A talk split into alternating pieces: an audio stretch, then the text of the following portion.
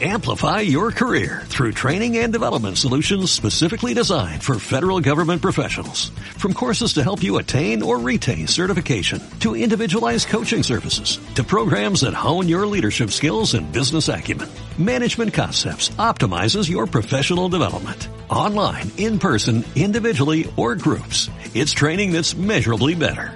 Learn more at managementconcepts.com. That's managementconcepts.com.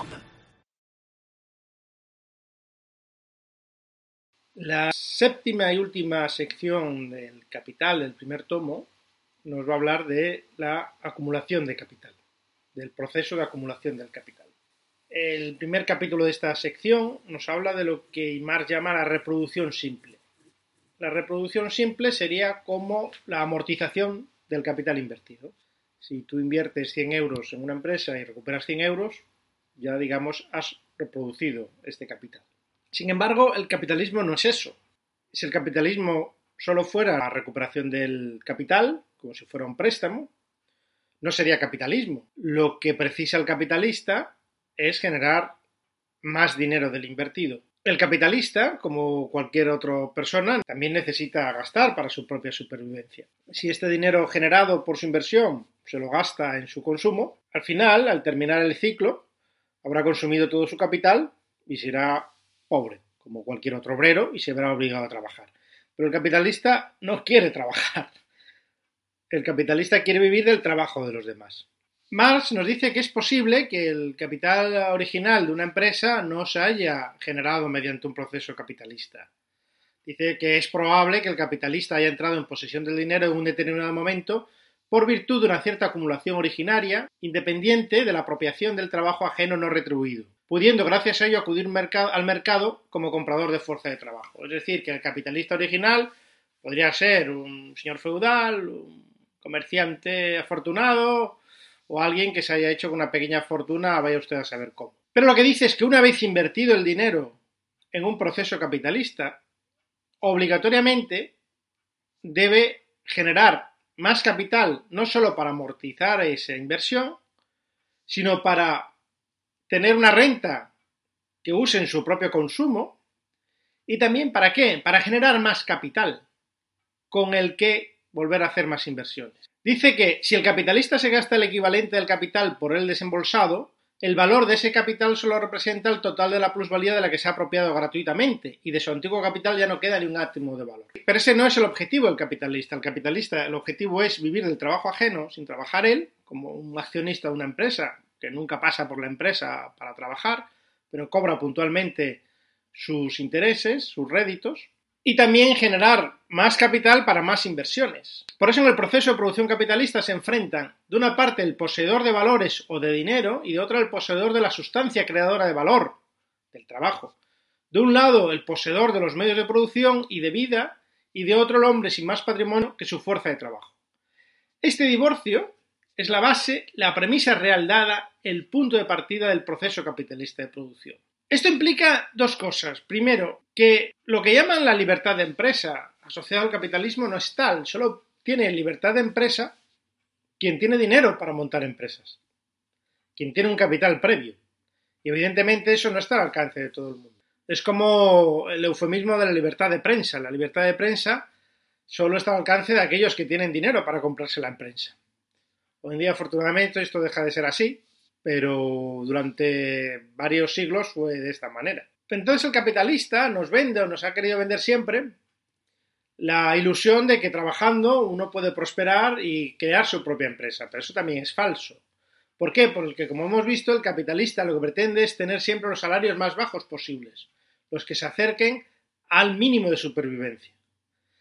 Y claro, si todo el dinero que ganas trabajando te lo gastas en tu propia supervivencia, es imposible que tú mismo acumules capital para poder ser autónomo y no depender de otros para tu propia subsistencia. Esto estaba claro desde siempre.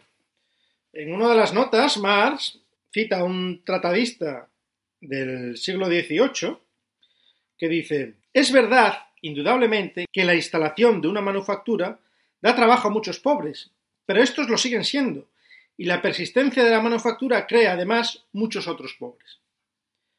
El arrendatario asegura neciamente que mantiene a los pobres, que le da trabajo a los pobres, pero lo que hace en realidad es mantenerlos en la pobreza.